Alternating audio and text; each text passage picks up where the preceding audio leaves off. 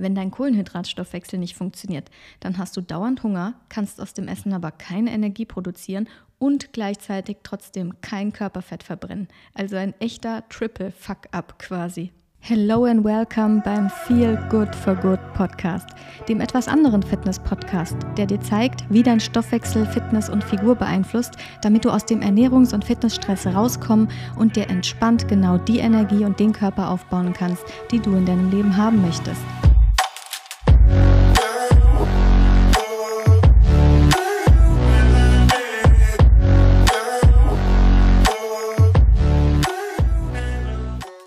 Welcome zur dritten von drei Podcast-Folgen in Folge mit dem Thema Kohlenhydrate. Die heutige Podcast-Folge hat mich ehrlich gesagt hart herausgefordert, weil das Thema ist super komplex und gleichzeitig wollte ich es unbedingt ansprechen und unbedingt eine Podcast-Folge dazu machen.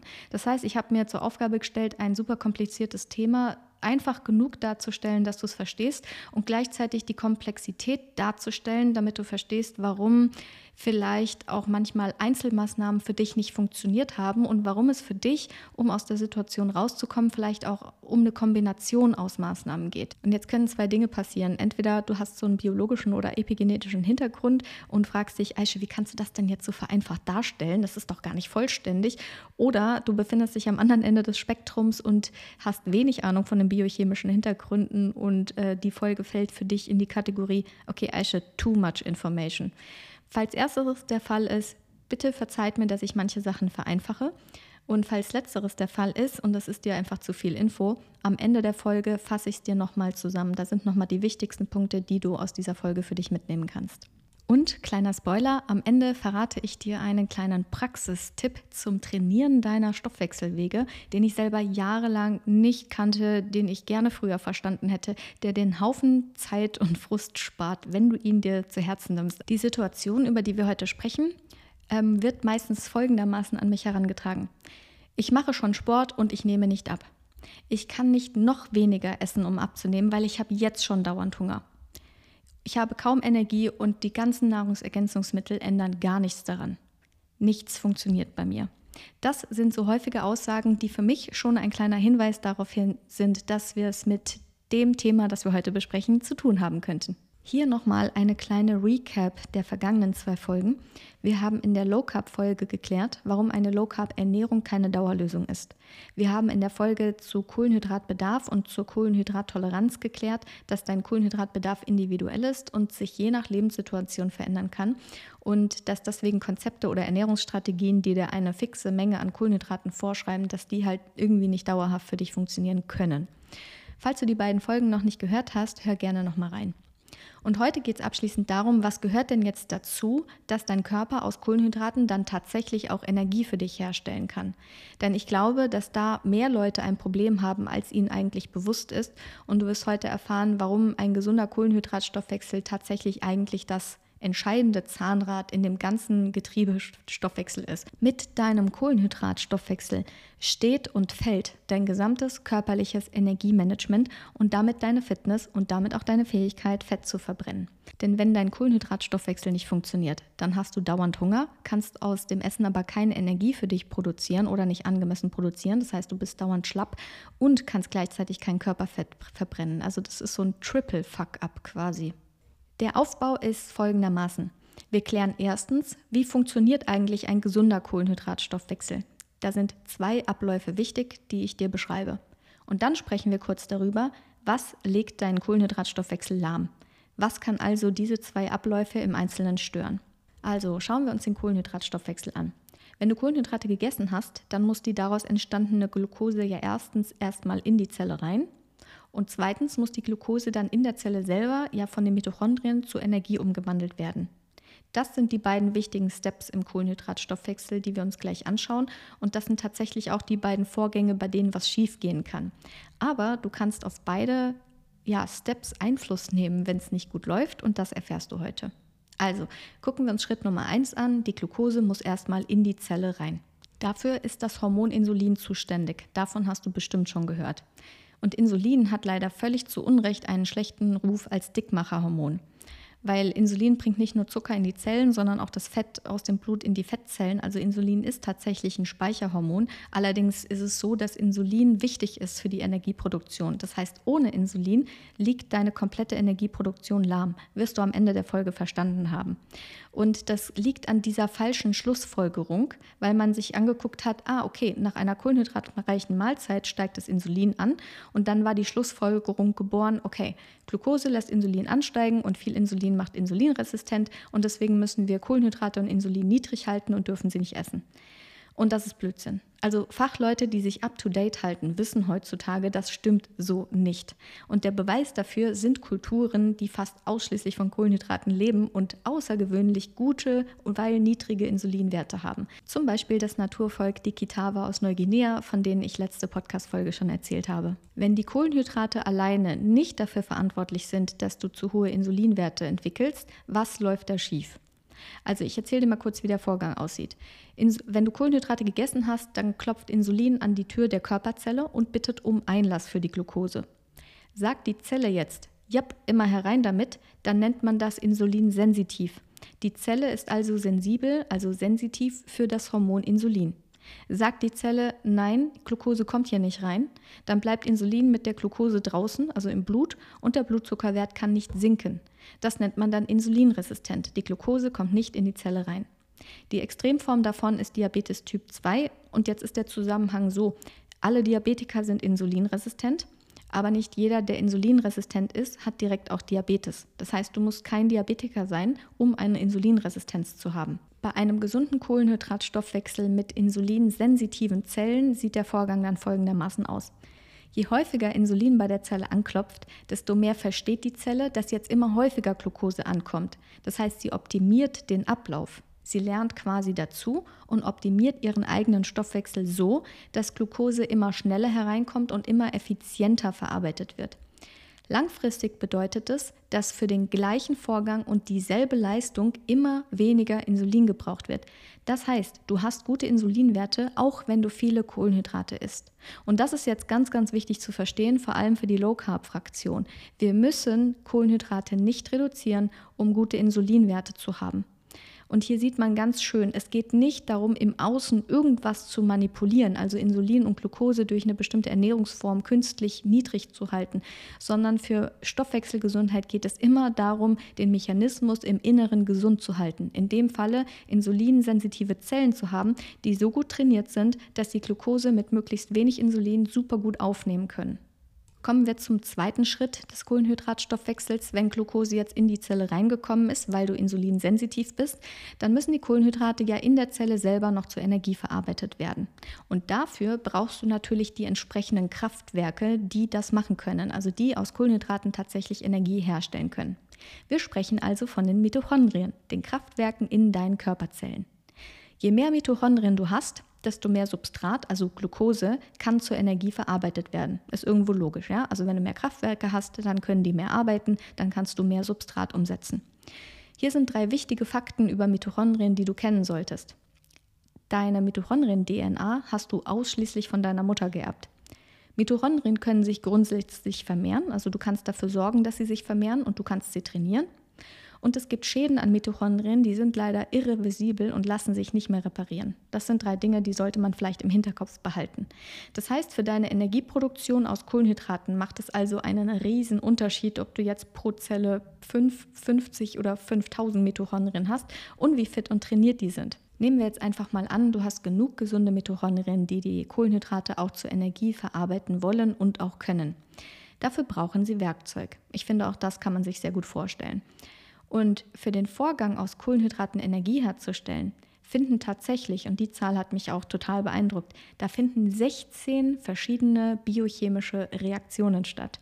16. Und für jede einzelne dieser Reaktionen brauchen die Mitochondrien bestimmtes Werkzeug.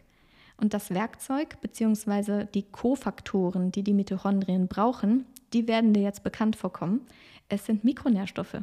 Also wir sprechen von Vitaminen, Mineralien, Enzymen und Spurenelementen. So, und jetzt pass auf, denn die Info ist wichtig, wenn dir die Verbraucherzentrale oder sonst wer mal wieder Angst vor Nahrungsergänzungsmitteln machen will.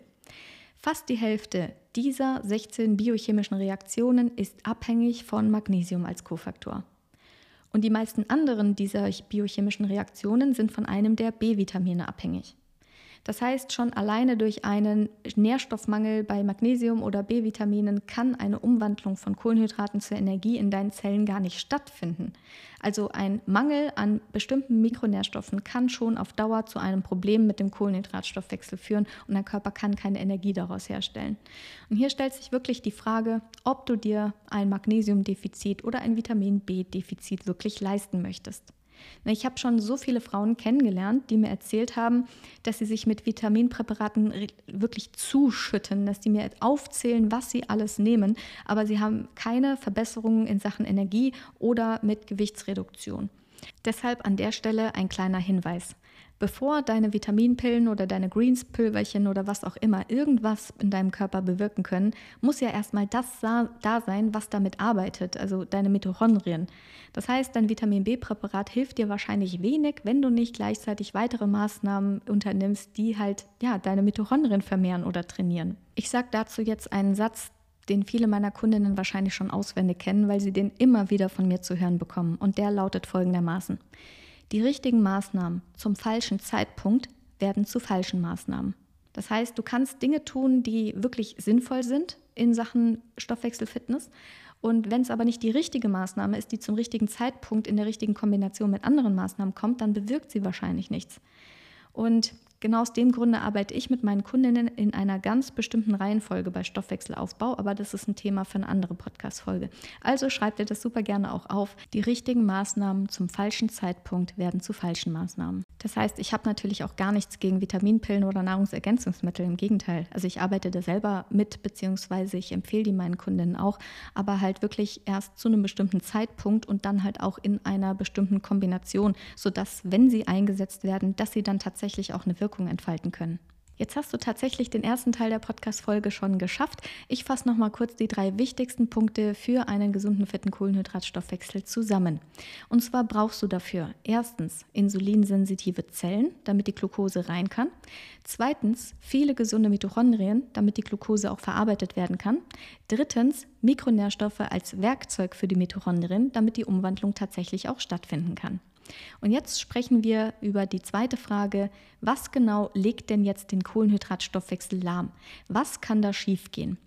Und aufgedröselt in die zwei Schritte des Kohlenhydratstoffwechsels, also Glucose rein in die Zelle und Energieherstellung in der Zelle, wären das die beiden Fragen. Erstens, wie entsteht eine Insulinresistenz? Zweitens, was schädigt oder dezimiert deine Mitochondrien? Starten wir mit der Frage, wie entsteht eine Insulinresistenz? Und da gibt es jetzt natürlich einen sehr, sehr offensichtlichen und auch allgemein bekannten Grund, nämlich die Kombination aus, ich habe gar keine Fitnessroutine, also ich habe einen super schlechten Lifestyle und ich habe eine super schlechte Ernährung. Aber da das hier ein Fitness-Podcast ist, möchte ich darauf jetzt nicht weiter eingehen, weil ich dir einfach mal unterstelle, dass es nicht dein Thema ist. Also ich gehe mal davon aus, dass du zu den Leuten gehörst, die sich aktiv um ihre Fitness kümmern und die sich sehr bewusst ernähren. Und deswegen möchte ich jetzt nur die Gründe ansprechen, mit denen es auch Leute, die einen Fitness-Lifestyle leben und sich bewusst ernähren, zu tun bekommen können. Also ich zähle die Punkte erstmal auf und erläutere sie dann im Anschluss. Mögliche Ursachen für eine Insulinresistenz, wenn du eigentlich einen Fitness-Lifestyle lebst. Erstens, zu viele Fettsäuren im Blut. Zweitens, zu hoher Kalziumspiegel in den Zellen. Drittens, zu wenig Darmbakterien, die kurzkettige Fettsäuren produzieren. Viertens, die Qualität der Fette, die du isst und die dein Körper in die Zellmembran einbaut. Fünftens, stille Entzündungen. Sechstens, Bewegungsmangel trotz Trainingsroutine.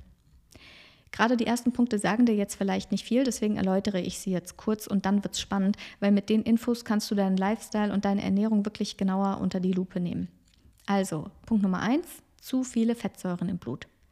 Wenn du dich an die Folge zur metabolischen Flexibilität erinnerst, dann weißt du, dass die Zelle ein duales Energiegewinnungssystem hat, also aus Kohlenhydraten und auch aus Fetten Energie herstellen kann. Und du weißt, dass die Zelle entweder das eine macht oder das andere, weil beide Vorgänge andere Werkzeuge brauchen und einfach grundsätzlich anders funktionieren. Wird der Zelle beides angeboten, also Kohlenhydrate und Fette, dann oxidiert sie tatsächlich vorrangig Fett. Das ist eine Schutzfunktion, auf die ich jetzt hier nicht genauer eingehen werde. Du kannst dazu gerne mal den Randall Cycle googeln, falls dich das genauer interessiert. Übrigens ist Oxidation einfach nur die Verwertung von einer Substanz äh, unter Sauerstoff. Also wenn ich jetzt sage Oxidation, dann ist es das, was du wahrscheinlich als Verbrennen oder als Verbrennung bezeichnen würdest. Das heißt, wenn ich sage oxidieren, dann übersetzt du für dich jetzt einfach in Verbrennen. Schalten wir also vermehrt Fettsäuren in diesen Energiekreislauf. Dann wird vorrangig Fett oxidiert und die Fettoxidation unterdrückt die Kohlenhydratoxidation. Das heißt, allein das Vorhandensein von zu viel Fettsäuren führt zu einem dominanten Fettstoffwechsel und der unterdrückt den Kohlenhydratstoffwechsel. Und dann wirkt Insulin nicht mehr an der Zelle und eine Insulinresistenz entsteht. Und damit nicht genug, reichern sich Fettsäuren in den Zellen an, dann bilden sich Stoffe, die sogar aktiv die Insulinrezeptoren einfach ausschalten. Und spätestens jetzt gibt es richtig Probleme. Wie kommen zu viele Fettsäuren ins Spiel und in meinem Blut, fragst du dich. Ich zeige dir zwei mögliche Gründe.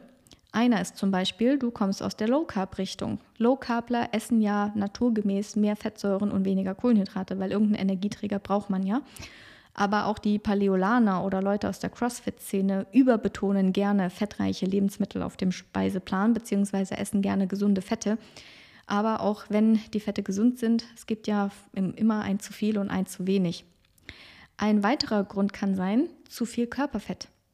Viele halten gespeichertes Körperfett ja für so eine Art Bankkonto in einem Hochsicherheitstrakt und stellen sich vor, wenn einmal Fett in die Zellen reinkommt, dann kommt es nur unter mühseliger Arbeit oder krassen Hungerkuren dann wieder raus. Aber eigentlich ist das Gegenteil der Fall, weil Fettzellen an unserem Körper geben permanent ihre Fettsäuren ins Blut zurück, damit es hoffentlich zu Energie verbrannt wird. Also wenn Insulin niedrig ist, ja. Fettzellen sind also eigentlich Zwischenspeicher. Das heißt, ja, Fett wird, also wenn wir Fett konsumieren, dann wird es vielleicht erstmal in den Fettzellen gespeichert, aber es kann noch am gleichen Tag wieder rausgelöst und zur Energie umgewandelt werden. Also Fettzellen sind wirklich mehr so ein Zwischenspeicher. Es ist eigentlich in einem gesunden Stoffwechsel so ein ständiges Come and Go. Und dabei gilt, Je mehr Körperfett du hast, desto mehr freie Fettsäuren sind bei dir natürlich im Blut unterwegs.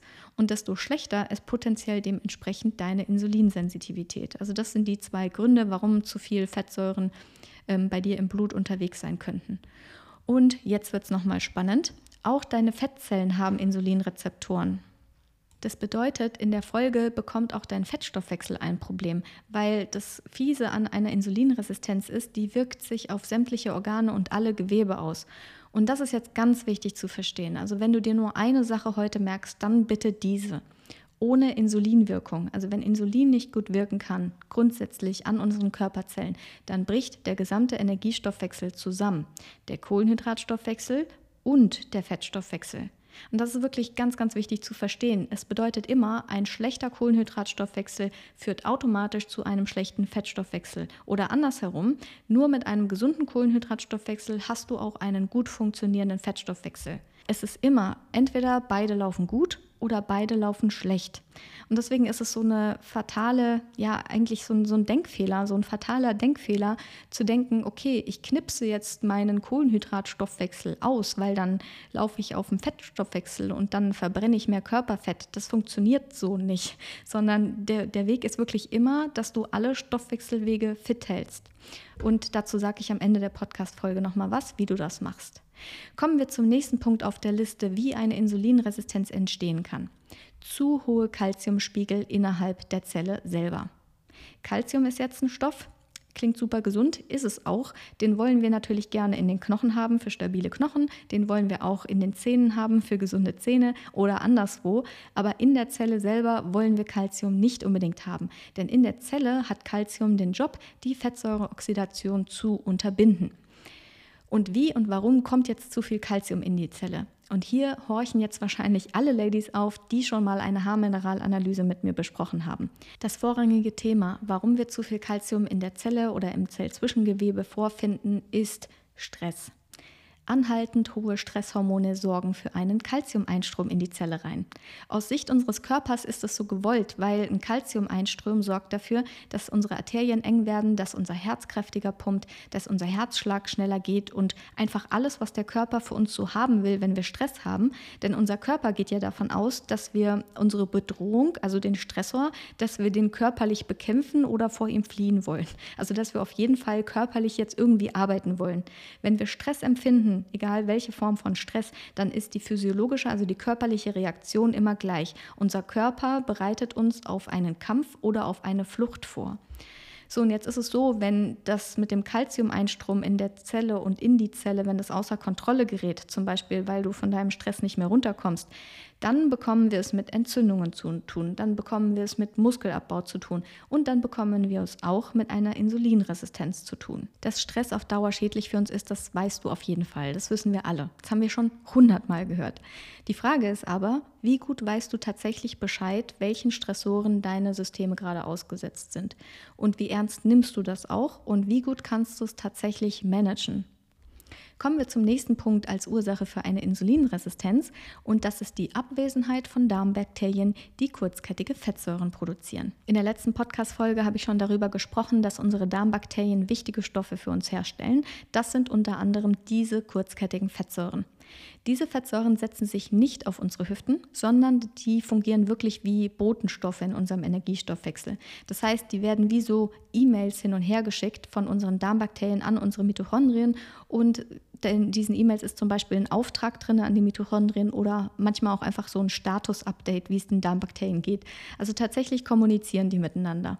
Und diese kurzkettigen Fettsäuren bedienen einen ganz wesentlichen Schalter im Energiestoffwechsel. Und dieser Schalter beeinflusst vor allem den Kohlenhydratstoffwechsel positiv.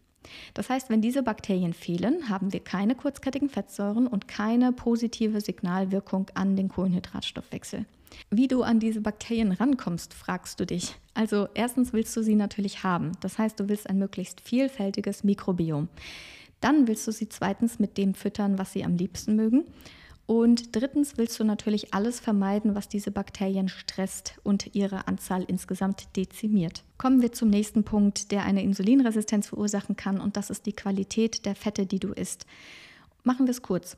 Die Rezeptoren, an denen so Hormone wie Insulin andocken, an der Zelle, die sitzen ja auf der Hülle der Zelle drauf, der sogenannten Zellmembran. Und diese Zellmembran besteht aus Fetten. Hormonrezeptoren scheinen sich auf bestimmten Membranen, die aus bestimmten Fettsäuren entstehen, äh, bestehen, sehr viel wohler zu fühlen als auf anderen. Jetzt ist es so, dein Körper kann ja nur die Fette einbauen und die Zellmembranen bauen mit den Fetten, die du konsumierst. Das heißt, wir sind wieder beim Thema Kalorienqualität oder welche Fette gibst du deinem Körper zu essen? Woraus kann er die Zellmembranen bauen? Und sind das die Zellmembranen, auf denen die Hormonrezeptoren sich wohlfühlen? Kommen wir zum vorletzten Punkt, der eine Insulinresistenz verursachen kann, obwohl du den Fitness-Lifestyle lebst, und das sind Entzündungen. Eine Entzündung ist ja erstmal nur die aktive Reaktion des Immunsystems auf einen Eindringling oder so, also Viren, Bakterien und so weiter. Und das ist natürlich wichtig für unser Überleben. Allerdings kann das Immunsystem auch übersteuern. Zum Beispiel, wenn es feuert, wenn der Eindringling längst beseitigt wurde oder wenn es gegen etwas feuert, was jetzt kein Virus oder kein Bakterium ist. Und das nennt man dann auch ein übersteuertes Immunsystem. Das Problem des Immunsystems ist, dass es immer auch was Körpereigenes kaputt macht, wenn es aktiv ist. Also es entstehen Zellschäden. Das heißt, wir wollen ein aktives Immunsystem wirklich darauf beschränken, wenn es lebensnotwendig ist oder wenn es unsere Gesundheit bedroht. Also wie gesagt, bei Viren und Bakterien und Parasiten und so weiter. Aber wir wollen das Immunsystem halt jetzt nicht auf den Plan rufen, ähm, just for fun. Also wir wollen es auf jeden Fall ähm, eigentlich nicht daueraktiv haben, weil Entzündungsstoffe induzieren immer auf Dauer eine Insulinresistenz. Und jetzt ist es so, dass wir Menschen in der modernen Welt uns manchmal sehr gerne selber eine Entzündung züchten. Zum Beispiel, wenn wir sehr schlechte Fettsäuren oder Kohlenhydrate konsumieren. Die können wirklich auch direkt eine Entzündungsreaktion verursachen. Ich spreche von entzündungsfördernden Lebensmitteln. Und es sind nicht immer nur so offensichtliche Fehlentscheidungen wie Chips oder Muffins. Wie gesagt, wir sind bei einem Fitness-Podcast und ich spreche es an, weil auch bei gesundheitsbewussten Personen, ähm, sagen wir mal, schlechtere Entscheidungen teilweise getroffen werden. Also da sehe ich zum Beispiel diese hochverarbeiteten Proteinriegel oder zum Beispiel so vegane Ersatzprodukte, ähm, die dann einfach super viele Zusatzstoffe haben oder irgendwas, was halt einfach dann eine Entzündungsreaktion hervorruft. Also auch bei den sogenannten Fake Health Foods, wie ich die gerne nenne, also so Fake Gesundheitsprodukte, da darf man auch vorsichtig sein. Wir sind also mal wieder beim Thema Kalorienqualität. Und eine weitere Ursache für chronische Entzündungen, mit äh, der du es zu tun haben kannst, selbst wenn du trainierst, ist, Achtung, lange am Stück zu sitzen. Vielleicht hast du den mittlerweile Klassiker gelesen, äh, Sitzen ist das neue Rauchen. Ich würde es vielleicht nicht ganz so drastisch ausdrücken, beziehungsweise ich bin nicht so ganz konform damit, aber ähm, lange am Stück sitzen ist tatsächlich was, was Entzündungen fördert. Und selbst wenn du trainierst, darfst du dir mal die Frage stellen, wie verbringst du eigentlich die restliche Zeit? Ich mache mal ein Rechenbeispiel. Also wenn du viermal wöchentlich trainierst, dann ist es für eine Trainingsroutine ja richtig gut. Ne? Also das ist ordentlich. Und die Woche hat 168 Stunden. Das heißt, auch wenn du eine ordentliche Trainingsroutine hast, ist die Frage, wie aktiv oder inaktiv verbringst du die restlichen 164 Stunden die Woche. Das heißt, auch eine sehr gute Fitnessroutine, eine sehr gute Trainingsroutine rettet dich nicht vor den Schäden von zu vielem langem inaktivem Sitzen. Und damit sind wir beim letzten Punkt der Liste, der eigentlich zum vorherigen dazugehört. Und das ist Bewegungsmangel. Bewegungsmangel führt zu einer Insulinresistenz der Muskeln. Dazu mal ein Beispiel aus der Forschung. Am Copenhagen Muscle Research Center wurde 2011 mal eine Untersuchung an zwölf kerngesunden und sportlichen jungen Männern durchgeführt. Die mussten eine Woche lang rund um die Uhr totale Bettruhe einhalten. Also die durften sich gar nicht bewegen und ihre Muskeln wurden völlig ruhig gestellt.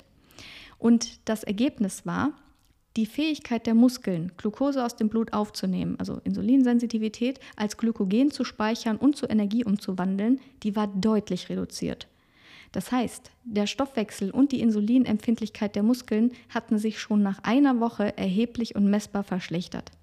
Jetzt ist es so, selbst wenn wir einen inaktiven Lifestyle leben, dann liegen wir jetzt nicht ans Bett gefesselt und bewegen uns gar nicht. Also dafür müssen wir ja schon quasi krank sein oder mit einer Grippe ans Bett gefesselt sein. So ist es nicht. Das heißt, in dem Moment, wo du täglich dich ein bisschen bewegst, Haushalt machst, ähm, spazieren gehst und so weiter, in dem Moment ist es schon nicht vergleichbar ja, mit dieser Studie jetzt, aber einfach nur, um dir mal zu sagen, da reicht ein wirklich sehr, sehr kurzer Zeitraum, dass die Fähigkeit, ähm, ja, Kohlenhydrate zur Energie zu verarbeiten, schon leidet.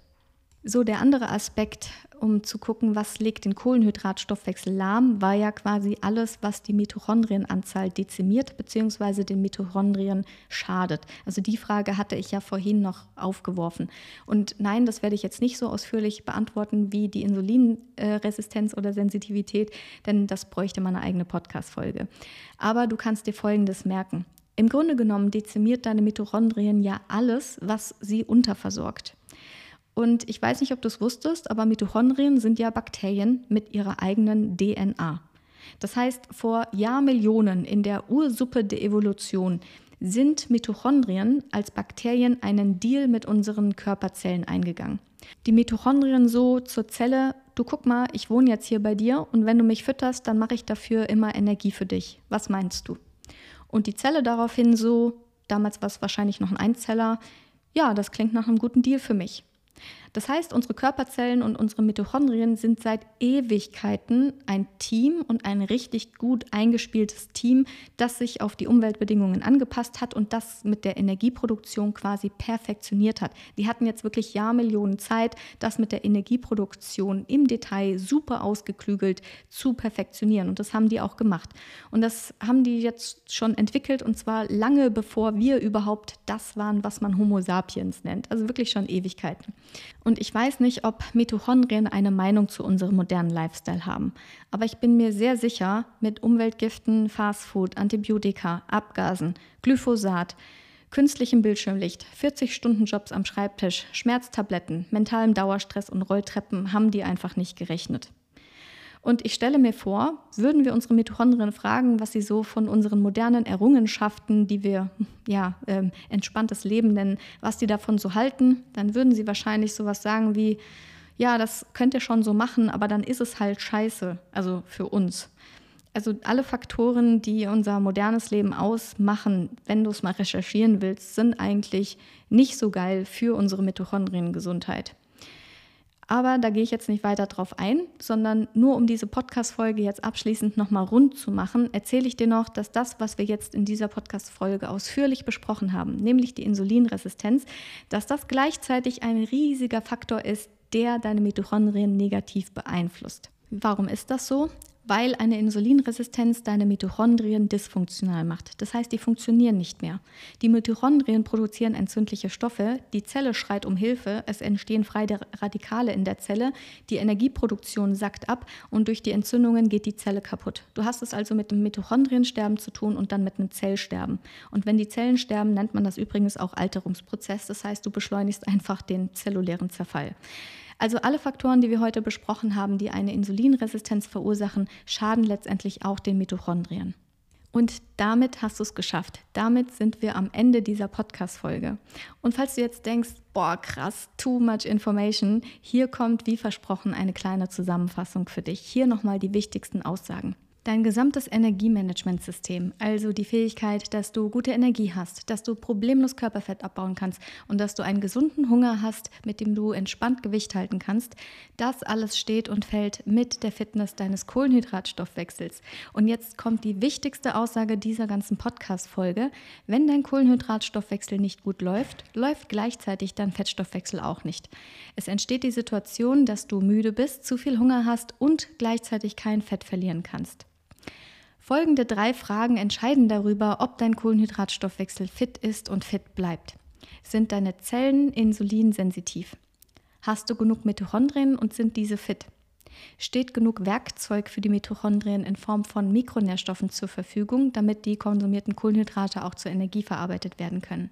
Alle Faktoren, die deinen Kohlenhydratstoffwechsel fit halten oder auch lahmlegen können, sind größtenteils durch deinen Lifestyle beeinflussbar bzw. größtenteils durch deinen Lifestyle bedingt. Die allerwichtigste Komponente, wenn du sowohl den Kohlenhydratstoffwechsel als auch den Fettstoffwechsel fit halten willst, ist deine Insulinsensitivität. Du möchtest dir unbedingt deine Insulinsensitivität bewahren. Und das machst du, indem du beide Stoffwechselwege trainierst.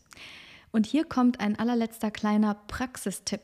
Deinen Kohlenhydratstoffwechsel trainierst du, indem du die richtigen Kohlenhydrate isst. Klammer auf, nein, es ist nicht egal welche, Klammer zu.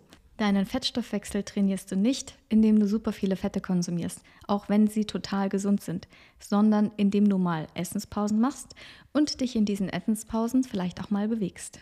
Danke, dass du dir diese Folge bis zum Schluss angehört hast.